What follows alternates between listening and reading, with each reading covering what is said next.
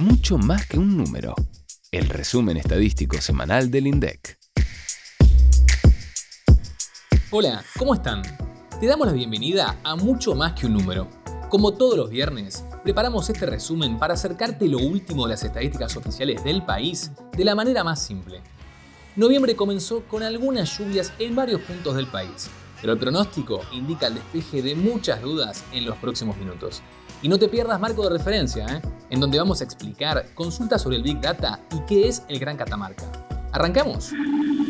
La producción estadística de esta semana, sin dudas, está vinculada a uno de los operativos periódicos más importantes que hacemos en el INDEC, la encuesta permanente de hogares, la EPH. En muchas otras ocasiones nos referimos a este operativo. Y por eso te recomendamos el episodio 56 para profundizar más sobre este relevamiento. De lo que sí hablamos poco hasta ahora es de la base de microdatos de la EPH. Microdatos. ¿Qué es eso, che? Son datos a nivel de unidad que se obtienen a través de encuestas, censos y registros administrativos. Es la dimensión más pequeña de un dato.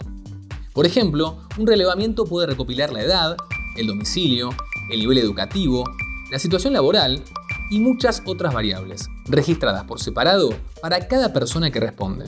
A través del EPH, las personas encuestadoras del INDEC recopilan cada trimestre estos microdatos de los hogares relevados, que se incorporan junto a los del resto de los hogares visitados en la encuesta. Así es como se constituye la base de microdatos de la EPH.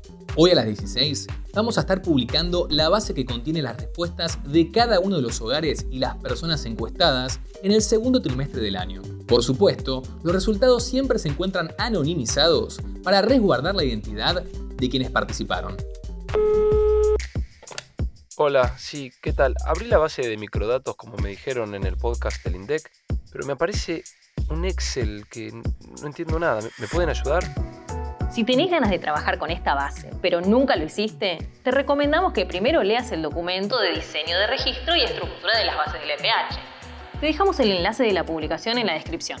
En ese documento vas a encontrar el listado de todas las variables que forman parte de la base y su significado.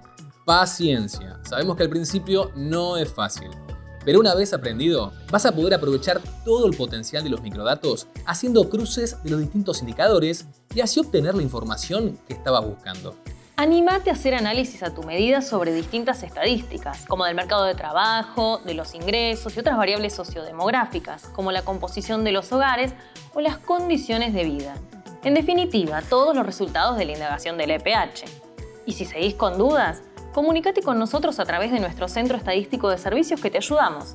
El correo ces.indec.gov.ar. Y seguimos con la misma tónica, porque el jueves, precisamente, difundimos las estadísticas de condiciones de vida de los hogares en 31 aglomerados urbanos con los indicadores del primer semestre del año. Los resultados están basados, sí, obvio, en la encuesta permanente de hogares. Hay novedades sobre este informe con el objetivo de presentar un análisis más integral de las condiciones de vida de la población, a partir del primer semestre de 2021 se incluye una selección de indicadores para observar cómo varían de acuerdo a la condición de pobreza de los distintos grupos. Así es. De esta manera, la población de la muestra se divide en pobres indigentes, pobres no indigentes y no pobres, y para cada uno de estos tres grupos se presentan las estadísticas sociodemográficas, como la calidad de los materiales de la vivienda, el acceso a los servicios públicos, las características del hábitat, el clima educativo y el tipo de cobertura médica. Tomemos esta última variable de cobertura médica, por ejemplo.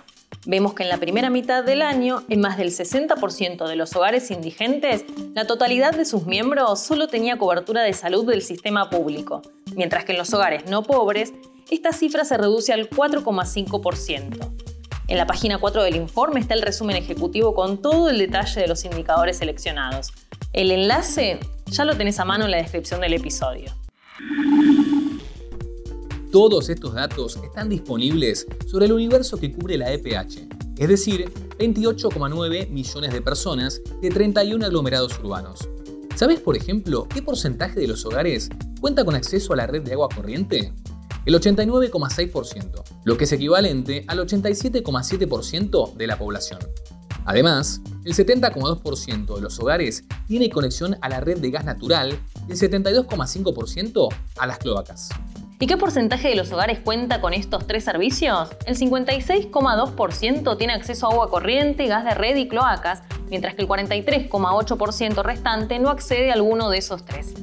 Si comparamos estos datos con el mismo semestre del año anterior, vemos un incremento en los accesos de 1,5 puntos porcentuales. La publicación de condiciones de vida tiene mucha información de interés. Repasemos otro indicador, como este, el régimen de tenencia de la propiedad. En los primeros seis meses del año, 63 de cada 100 hogares eran propietarios de la vivienda y el terreno, mientras que en poco más de 18 de cada 100 eran inquilinos. El resto de los detalles en la página 11 del informe. Y abrilo, ¿eh? Sobre todo para mirar los gráficos que preparamos. Y antes de pasar a marco de referencia, te recordamos que esta publicación también presenta información sobre educación. Vas a encontrar datos sobre la asistencia escolar, el clima educativo de los hogares y hasta un cruce de estas dos variables. Ahora sí, demos paso al espacio que construimos con tu participación. Marco de referencia.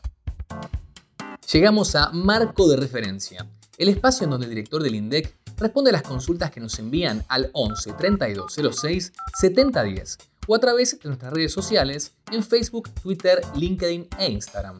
A través de Instagram nos llegó una pregunta de Santiago que nos pregunta cuál es la relación entre la estadística y la Big Data y cómo puede ampliar ese conocimiento. Gracias Santiago por la consulta, la verdad que es muy interesante y además es un tema de discusión actual en todo el mundo, así que gracias por la pregunta nuevamente. Cuento que el Big Data hace referencia al manejo de grandes volúmenes de datos y a la explotación de esos datos para obtener información este, estadística relevante, si se quiere, y oportuna. Eh, en ese sentido, el Big Data se asemeja a la producción de estadísticas que realizamos en el INDEC todos los días. Sin embargo, ese gran flujo de datos que hay tiene desafíos importantes para lo que son las oficinas estadísticas de todo el mundo, para incorporarlas oficialmente en sus estadísticas. Los datos tienen que tener una continuidad en el tiempo, hay que ordenarlos, hay que estandarizarlos, su procesamiento debe cumplir con ciertos criterios metodológicos para que las conclusiones que en definitiva terminemos alcanzando a raíz de esos, de esos datos sean este, robustas, ¿no? que es parte central de lo que las oficinas de estadística tenemos que hacer.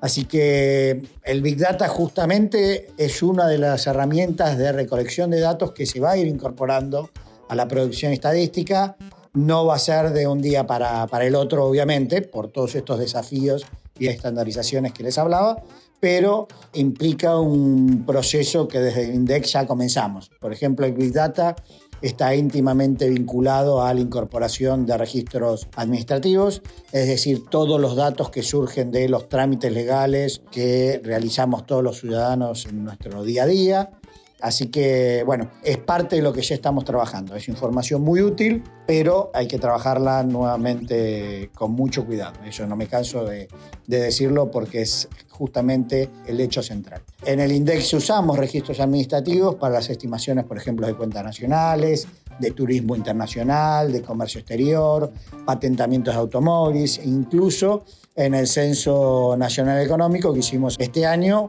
que estuvo basado también en una parte en registros administrativos. Así que ya los estamos incorporando, la idea es ir expandiendo justamente este, su incorporación. Es un tema realmente apasionante y podríamos extendernos mucho más, pero por lo menos quería darte un panorama inicial de cómo estamos trabajando en el INDEC con la incorporación del Big Data.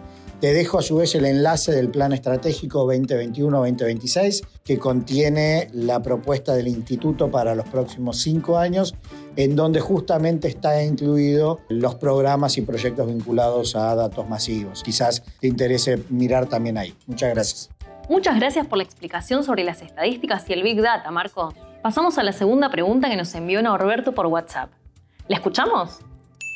¿Qué es lo que comprende el Gran Catamarca? Gracias por la consulta y por mandarnos un audio a través de nuestras vías de contacto. Te cuento, Norberto, que el Gran Catamarca comprende las localidades de San Fernando del Valle de Catamarca, San Isidro y San José. Es lo que llamamos un aglomerado urbano, que es un concepto estadístico equivalente a la localidad compuesta. En la descripción del episodio te dejo varios enlaces con los detalles de las localidades que componen los distintos aglomerados urbanos que medimos en el INDEC y con los que realizamos los informes del EPH que contienen la información de Gran Catamarca y el resto de los aglomerados, obviamente. Te mando un saludo y espero que te sea útil la respuesta. Muchas gracias por la respuesta, Marco. Llegamos al final del episodio, pero como siempre, te vamos a contar qué nos espera la próxima semana. Por un lado, tendremos información de septiembre de la producción industrial manufacturera, la actividad de la construcción y las estadísticas de comercio exterior, tanto en castellano como en inglés, para nuestros usuarios extranjeros. En este idioma, presentamos los datos de todo el tercer trimestre del año. También del tercer trimestre vamos a tener información del índice de precios y cantidades del comercio exterior. Y hay otros dos índices que vamos a analizar, el de precios al consumidor y el de salarios, ambos con estadísticas de septiembre. Nos vemos el viernes próximo, en lo que va a ser nuestro episodio número 70. Acompáñanos a celebrar este logro. Te esperamos, ¿eh? Que tengan un excelente fin de. Hasta pronto.